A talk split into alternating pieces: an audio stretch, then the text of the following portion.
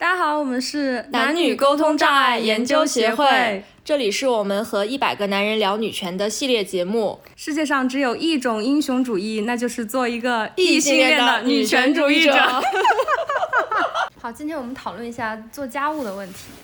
啊，这段时间采访了一些男人对于做家务的看法，男人基本上分为三种。第一种就是，嗯，我爱做家务，我平常做家务做的很多，而且他不光觉得自己做家务做的很多，他也觉得现在呃这个社会里面男性做家务也已经变成非常都是男人做家务，女人越来越懒了，感觉。对，女人骑到我们头上来了。嗯。嗯，然后第二类呢，就是嗯。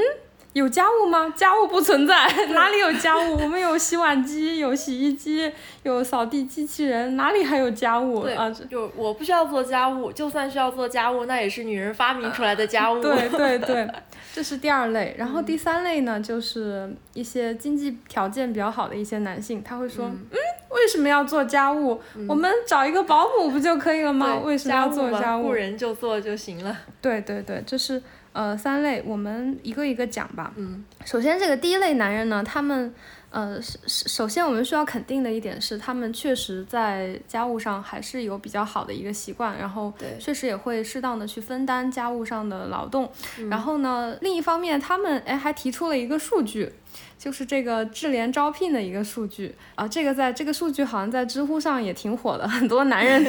反女权的时候都会把这个拿出来。就是那个智联招聘的那个，他出了一个男女性别不平等报告，然后职场报告它其实是一个，但是它里面也涉及到了家务的一些数据，然后它那个里面显示的是，不管是呃。呃，已育的男性，呃，不管是已育的夫妻还是未育的夫妻，他们在家务劳动上，男女其实已经都差别不大了。然后很多人就拿这个数据出来说，嗯，你看我做家务了，对，男人现在家务做的可多了。嗯，呃，但实际上呢，这个性别不平平，呃，这个呃智联招聘的这个性别不平等报告，我去看了一下。首先呢，它的这个群体，它。因为它不是一个学术机构，它做东西 也不是那么的严谨。然后我去，它没有明确的说它的样本的来源是什么样的群体，它没有去说这个。但是我们可以看一下，就是它的数据当中，平均工资基本上达到了大概月工资是九千多块，这个其实对这个已经算是一个比较比较高的水平了。然后呃，本身就不是说代表我们全中国所有人的一个采样。对，嗯。然后在这个更呃思想上更先进的，或者说呃一一二线城市的一些这样这样的群体当中，它本身就会呃男性做家务会稍微多一些，分摊的多一点啊。其次呢，还有很重要的一点，除了这个样本呃样本不是那么的准确以外，还有更重要的一点是，他那个问题是直接问你你做了多长对你做了多长时间的家务。那这个家务的定义是什么呢？就是，那那有男人他可能就觉呃，男人女人可能都觉得，比如说做饭是家务，洗衣服是做家务，但是辅导小孩子做功课是不是家务呢？对，这个就不清楚，对他们就不会把这个定义为家务。而我们知道，实际上，呃，一种更准确的统计方式是这个世界经济论坛他们每年出的一个非常大的一个数据，嗯。对，也是一个性别不平等报告，它那个会有每个国家的，全世界每个国家的数据，它里面对于家务的衡量就有一个更好的指标，它叫做在家庭生活中 unpaid 对的，就是没有钱的那些劳动，没有被支付劳动报酬的，没有金钱报酬的这些劳动的时长。那我们看到它的这个数据就是一个非常好的定义了，也就是说，你去陪孩子做作业，你送孩子去培训班等。在家庭上的这些时间都算进去，对对，全部要算进去，这样才是公平的嘛。嗯，然后呃，结果然后他他对他这个数据算出来，就是中国的女性的家务劳动的时间是男性的二点五倍，二点五六吧，二点五六倍。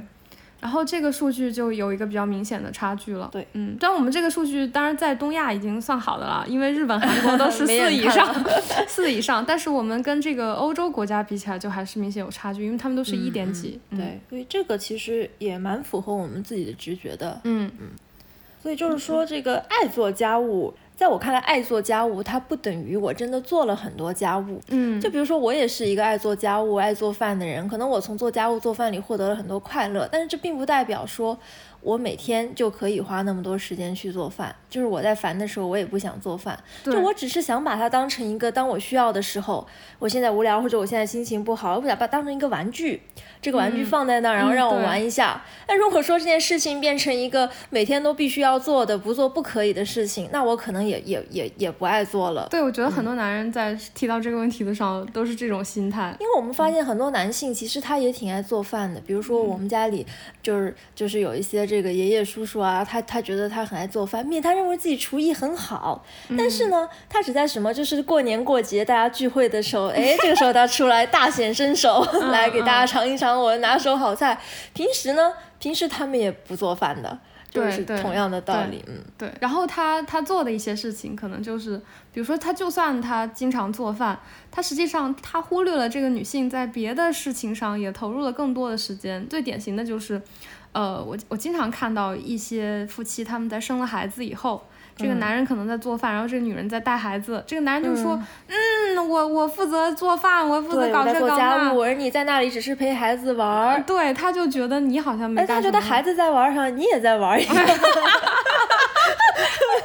嗯，对。对，然后，然后这是这是第一类，然后第二类男人就是他觉得家务不存在。对，他说哪有家务，哪里有家务。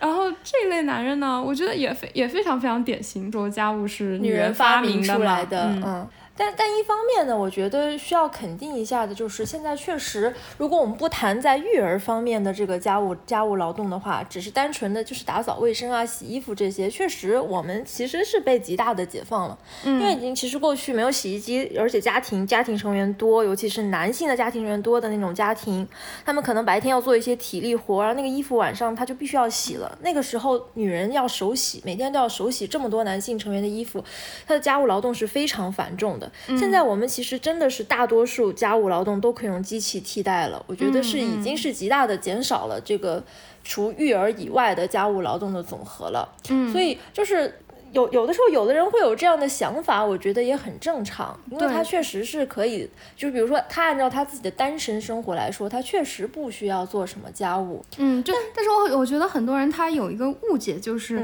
他觉得这个房间里的桌子自然就干净了，然后地上的从来没有脏过，怎么会脏呢？嗯，不会脏的，他就是因为他缺乏独自生活的经验。对，那这个也是我们觉得非常非常重要的，就是。嗯，不管男人女人，在跟另一半同居之前，要有一个独立生活的经验。为什么？就是当你在独立生活的时候，你才会对，首先你会对自己的家务需求和你真正要实现自己的这个需求所要所要动用的这个家庭家务的劳动量，你首先要自己有一个非常清晰的东西，对，这确保你没有一些 bias。就如果一个人他从来没有独立生活过，嗯，他一之前跟父母生活，然后。之后就大学毕业之后就结婚，就跟另另外一个人生活，他其实是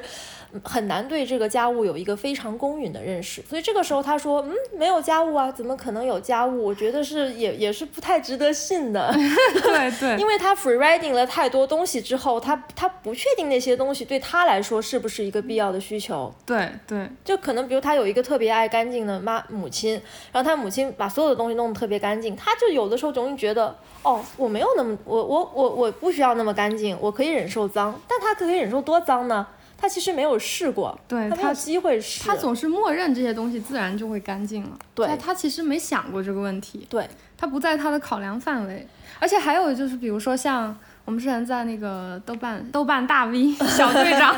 对他他发了一个著名笑话，著名笑话 就是说她的老公要她让她老公洗去洗床单，然后她老公过一会儿问，嗯。呃，被套要洗吗？套要洗吗？过一会儿又问整套要洗吗？那这个其实就是一个非常典型的故事，就是就是做饭只做米饭，穿衣服只穿上衣，就是就是这个，嗯，就是如果你你对一个家庭的生活应该怎样，这个家务劳动应该怎样组织，你完全没有独自生活过，你就没有概念，对，你就你就会忘记啊，洗床单的意思是被套和枕套也要洗，就是他是完全没有概念。的？对，所以另一个问题，其实也是这这这类男人他的这种言论所提出来的一个问题，就就是说，其实每个人他对他对这个家务的需求是不一样的，就他对这个整洁干净的程度的需求也是不一样的。所以说，我们两个人是他生活在一起的话，他其实是有很多，就是我们可以看到。就是当家，因为家务它是一个整体，它是一个整体，就是说它和你的生活习惯，就你的生活习惯，你的容忍程度决定了你需要做多少家务。如果你生活习惯注意一点好一点的话，可能你家务就少一点。嗯，对，就是，但所以说这个时候呢，两个人生活在一起，我们经常会发现它有一个悖论，就是说我们两个人在一起反而需要做比一个人家务大于一个人家务两倍的家务。对对对，这个 很，这个发发生了一些合作失败的这样的一些事情。对，就是说，比如说。呃，一个人负责做饭，如果是如呃对做饭也是一个例子，就比如说呃一个人负责做饭，而另一个人负责洗碗的话，你就会发现这个这个做饭的人他越来越他会用越来越多的备菜的 碗，反正不用我洗碗，对 对对，很多这个很典型。而且还有就是假设一个人负责就是呃收拾屋子，而另一个人他就会不会注意去物归原位嘛，对他的习惯就会变差。对，这个也是在两个人共同生活的时候，家务经常会出现的一种非常。效效率降低了，反而 对，所以这个时候双方的沟通就非常非常的重要。嗯。所以说，我觉得能顺利沟通的前提也是双方必须要有一个独立生活的经验，大家带着自己对家务的这个需求，而且你这个时候你会有自己的一个基准，就是说我独我单身的时候，我就是本来要做这么多家务，然后我结婚了跟另一个人生活在一起，我我不能比做我单身的时候的这个家务还要多的家务，这样的话你就要想一想我们两个人去怎么去协调这件事情。对，要么是我多做了，要么是我们两个合作的这个模式出现了问题，说说明我们比如说。因为你洗碗，我做饭的时候就故意故意用很多碗，让你很难洗。你说真正一个人生活的时候，像我我自己的话，我就是我就是发现它是一个整体，在做饭的时候就会想各种各样的办法，或者说养成各种各样的好习惯，然后让用的碗尽量的少一点。对对，所以这个这个很重要。啊，然后就是我发现很多男性他有一个办法去调动女性做家务的积极性。就之前看那个综艺上面，王祖蓝，王祖蓝他老婆就一直在那儿做家务。然后呢，他做完家务之后，他就坐那跟他老婆聊天的时候，他就跟他老婆说：“哎呀，老婆，你做家务的样子太美了，有一种女性之美。”啊，这个那个时候我我听到这个觉得非常别扭，但是我想，嗯。这这样的一种训，我们叫训话吧，可以说也是一种洗脑。这它是自古以来就有的，一直告诉我们这样是好的，这样是对的。然后女权主义思想兴起之后，大家开始反抗这样的一种洗脑了。对。但是我们其实也应该想一想，我们有没有可能用同样的方式去调动男性做家务的积极性呢？因为我知道现在很多男很多女性她在。呃，希望男性去做出一些改变的时候，他会用“难得”这个词，或者他会用一些比较本来就比较凶的 一些词。对，他说：“嗯，你要守难得，你应该做家务，你要守难得。”这个这个是大家在互联网上发泄的时候可以用这样一个词，但是如果你真的跟你的伴侣去说这样的词的话。其实是会引起他的反感的，因为因为你想，你希望他做家务，这个时候你又用把做家务这个词形容成难得这样一个让他非常不喜欢听的词，那他就更不愿意做家务了。所以我们应该用一些嗯好的词，比如这个。人类高质量男性，哎，这个还真的是因为，因为我真的感觉身边的一些更高知的，就是收入啊，就是各方面都更优秀的一些男性，他反倒会更愿意为整个家庭分担一。对对对，确实，他就是更有家庭的一些意识。对对对，所以说就是，嗯，我觉得大家要善于运用一些这种诡计。的，就学男人的这些诡计多端嘛。嗯。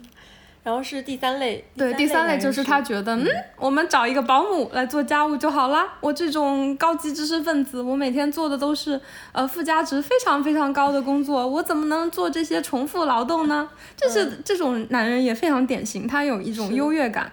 但实际上，呃，首先他会，首先他会面临的一个问题是什么？就是说他会认为，比如说，哎，我我我收入高，我我赚的钱多，然后我出钱。我出钱啊，然后所有的事情，剩下的事情我就不管了。但实际上，呃，跟保姆的沟通啊，不管是找钟点工还是找保姆，他你跟他沟通，你要去找一个，尤其是在育儿这个问题上，假设你要需要 找一个保姆去配配合协调你的话，你跟他的沟通成本其实是非常高的。就很多家庭就会出现男性他他付了钱之后，他就当甩手掌柜，他就觉得剩下的事情就不多了，但实际上也依然是非常大的劳动量，这也是他会认为剩下的事情是你发明出来的一些劳动。对，因为其实这个家务劳动啊，它它它不是一个那么的工业流水化的一个一个产品，然后你你买了，然后它就 像傻瓜机一样开始在你自动运行，它其实是一个个性化、定制程度较高的一个商品。嗯，所以说有的时候呢，你。你你还真的是，就算是你雇了保姆，也也也也还是要去花费很多的心思在这个上面。嗯，对，要要和保保姆实现这个完全的一个合作。嗯嗯嗯嗯，因为因为你发现，其实你看有些事情就是举手之劳，你可能自己做了，他马上哎这个事情就解决掉了。但是你非要等保姆来做，然后你还要等的等一个特定的时间什么的，就是人类吧，他有一些东西还真的是只能自己，对自己自己的手长在自己身上，自己来做的，不能所有的东西都靠而且保姆他可能也不懂你的一些偏好啊，比如说，尤其是像收纳这样的工作的话，真的很难交给另一个人去做。首先，你你可能你你就算他在做，你找不到了，对你东西找不到，必须他收的时候你在旁边看着。然后如果就是你得经常打电话问他。是在哪儿，把我的东西放哪儿了？这这是我们传统家庭中母亲一直的角色嘛？就骂我什么什么在哪儿？对，就擅长把所有东西都藏起来，这家务活动，对。然后就是还有另一个问题，就是嗯，有一部分有一部分人的观点是认为，呃，找保姆或者钟点工来做家里的家务是，嗯，中产阶级对于底层女性的一个压榨，因为在这个行业当中，确实是女性还是从事的比较多一些嘛。嗯，他说就是哎，因为你阶级高一些，你你有钱一些，你通过压榨底层女性的方式，让自己从家务活动中解脱出来。呃，这个观点呢，我觉得要看看情况，就是。嗯，在其实其实我我们说，如果我们把家务劳动呃以付钱的方式去请别的劳劳动力市场上去请人来完成的话，它其实是计入 GDP 的。对。然后它就变成了一个，也就是我们所说的家务劳动社会化，就是马克思说的这个家务劳动社会化，就是说本身家务是没有被以前的形式、以劳动力的、以生产力的形式确认价值的。但是如果你从市场上去购买这样的服务的话，实际上，它是确认了它的生产力价值，它作为 GDP 的那个价值。对。所以这一类男人其实是提供了一个很好的愿景，就是我们希望家庭劳动以后就能都能像外卖一样，它变成一个标准的这个社会化、工业化的一个服务。其实外卖它就是一种家务劳动社会化。对，其实过去大家就是都是要自己在家做饭，哎，但是但是我觉得这样，它的前提是它的这个劳动社会化的前提是必须是它当它社会化之后，它要变得更有效率。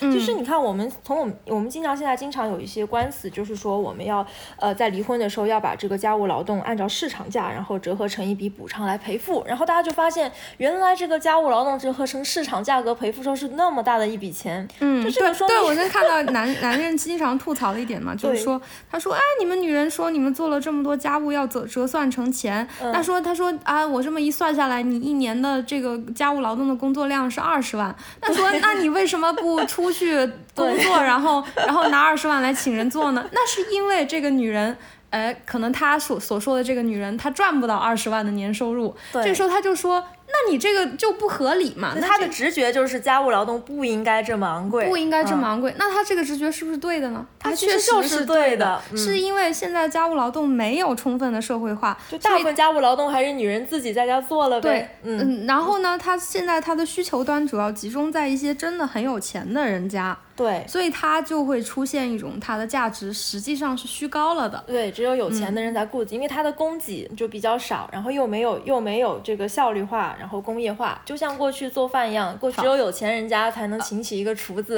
然后那个厨子价格是非常昂贵的。啊，我觉得它是这样的，它是它是需求端是一种比较比较高的需求端，就是它的需求都是一些有钱人家的需求，然后它的这个市场又高度的信息不透明、信息不对称。对，所以所以这边的这个呃，我们说家务公司的这个中介，实际上它是可以有非常大的 bargaining power 的，它可以基本上让这个是需求方是没有太多 rent 的。对，它是一个完全的一个卖方市场嘛，对的，所以它的它的价格会非常非常的虚高，嗯嗯，反正就是如果我们是一个更加充分的社会化，我们是会得到一个更加公允的市场价值的。就是说，我们现在其实我们的家务劳动存在着存在着一个很大的效率上的提升空间，对，目前的效率太低了。对，嗯，这也是之前呃经济学界其实有一些讨论嘛，就是说。呃，就是说我们在核算国民生产总值，就是这个国内生产总值这 GDP 的时候，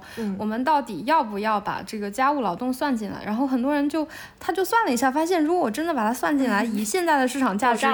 我的 GDP 可能要高个百分之二三十，就觉得这个比例太夸张了。所以，但其实这个比例的夸张，还就是因为我们刚刚说的，它现在的这个单价，比如说拖一个小时地多少钱，这个单价是虚高了，因为这个市场的结构所导致的。对。但是并不能，我们并不能因为这个呃呃这个虚高的这个价格听起来很离谱，我们就要去否认这个家务劳动具有生产力价值这一点，它还是具有的，它只是说没有这么高而已。而且我们就是希望这个家务劳动，第一尽可能用机器替代，第二尽可能的通过这种呃工业标准化的服务来实现，然后真正的把这个家庭里，我们真正的去减少这种家庭内部的分工。嗯嗯嗯。然后还有一点就是我们刚刚说的那个呃是否是。家务劳动社会化是否是对底层女性的一个压榨这个问题？那这个问题其实很重要，因为从有一些人眼里看来，就比如说他会类比这个代孕的问题，嗯，因为他想，嗯，那代孕是不是也是一种生产活动的社会化呢？我们给予他一个。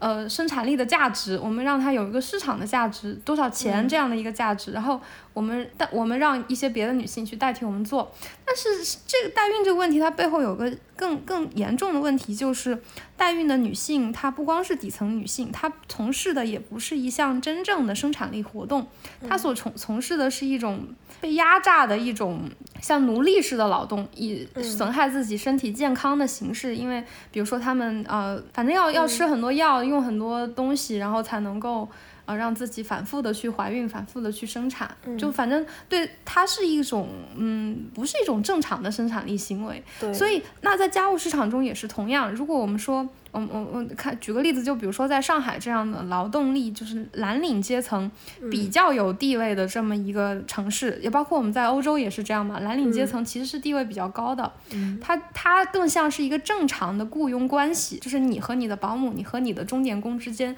就是像劳务合同一样的正常的雇佣关系。嗯但是我们看到，比如说在香港这样的城市。他会有一些菲佣，这个菲佣他就是虽然他工资也还不错，但是他他的地位不像是一个自由劳动力所具有的那种雇佣的地位，对，而是他像一个一个买断的，他像你是他的附庸，呃，他是你的附庸一样，像他是你的一个一个奴隶，你的附属关系，你的一个附属品一样，他更不像一个有独立人格的这么一个自由劳动力，这个这种精神上的东西也是很重要的，就后者就菲佣的这种场景会更让我们觉得是。不是家务劳动社会化，而是一种对底层女性的压榨。但是如果是像上海这样的，就是菲佣，你看她确实没有办法社会化，因为她其实效率太低了。他一个人，然后那么多时间就服务一个家庭。对，事实上，我们效率前提化的前提就是说，我们希望能把那些能有有效率提升空间的那些家务外包出去。不然的话，你看菲佣，他就类似于这个我们传统的环境下这个家庭里妇女的这样嘛，她也是把全部的时间投入给这个家庭的所有的劳动力需求上。那这样的话，大家雇菲佣，如果说我们没有外来的这个人口雇佣的话，那不就相当于大家互相互相做家务嘛？其实它并没有提升它的效率，就是每一个人都是互。互相做家务，我去你家做家务，你去我家做家务。如果是这样的一个一个形式的话，也对他没有真正的给他实现他的工业化。对他就是说，还是一个人做这个家庭里面所有的工作。对，对我们说的这个更有效率的，应该是呃更加分工的。比如说，有人他就擅长做收纳，有人擅长做保洁工作，对，有人擅长做饭啊，他就会有一个分工嘛。对，嗯，这样会会效率更高一些。对，嗯，而且它呃它的雇佣属性会更强一些，是，它会更不像，嗯，就是起码不能好像像你的奴隶一样。我觉得很多人他其实是有这种思维的，对，他会觉得，嗯，我雇了一个保姆，那你就是下等人，他真的他觉得所有你的体力劳动、体力劳动者都是我的一个，都是我家的一个。我我明显感觉到 有一些人，就比如说他会在小红书上去吐槽说。啊，说我回来好累，我在做什么什么事情，但是保姆居然在那儿玩手机，不过来不过来帮我一下什么什么。哦。然后就是他明显有这种把对方当一个一个完全的附属品。围着他转，对对对。但是明但是明显他跟。呃，保姆之前谈的一些具体的事宜的时候，就是具体这个人要做什么工作的时候，嗯，其实这个保姆是完成了他所应该做的工作的，嗯，他只是保姆就不包括这些额外的要对你察言观色，还要来分析你还有什么对对，还要 就是哎，对你言听计从的，然后什么都一一副很卑躬屈膝的样子的，他他们所脑补的是这样的一种，嗯，他就是就是没有平等的去看待这个保姆。如果在这样的环境下，你谈何家务劳动？社会化呢？对，它就是一种对妇女，它就是一种妇女的压榨，是一种阶级对另一种阶级的压榨。对对。所以这种住家保姆的形式，它其实不是一种成功的市场化。对，因为你把一个住家保姆搬过来放住在你家里，然后干你家里所有的活，这个时候它不像一个正常的雇佣关系，它不像一个有工作时长、有休闲时长的这么一个正常的劳动合同。它像是什么呢？它像是有无限连带责任，就好像这个家里 二十四小时他不能闲着。就很多人他跟像我刚刚说的，他抱怨说，嗯，你怎么居然在玩手机？他为什么不能玩手机？他一天可能干了十个小时活。他剩下的时间他就是可以玩手机啊，但是，一旦你把它变成这种住家保姆的形式之后，这个保姆这个人他就显得没有自由劳动力的那种人格尊严了。对，他就是显得你他随便在那儿玩个手机，你就要骂他摸鱼，然后你就要对他进行一些人格的羞辱。嗯，这个是非常糟糕。相当于你和你的公司领导就天天在一起，天天住在一起。对。对，这也是为什么他们很多人在呃这个居家办公之后会吐槽说，感觉更没有一个劳动力的尊严了。对，这也是因为，因为他们一旦变成这种网络上的联系之后，就变成了好像是二十四小时 stand by。真的是，真的是一直要扣的。嗯，但你如果是去单位上班，你是有个上班的时间和下班的时间嘛？对。所以你你想一下，保姆的话，他就是二十四小时都处于一个上班的时间。对。这时候他就很难有一个尊严。嗯。所以它不是一种成功的市场化的操作。嗯。啊，最后我们总结一下吧，就是嗯，希望男人好好做家务。嗯。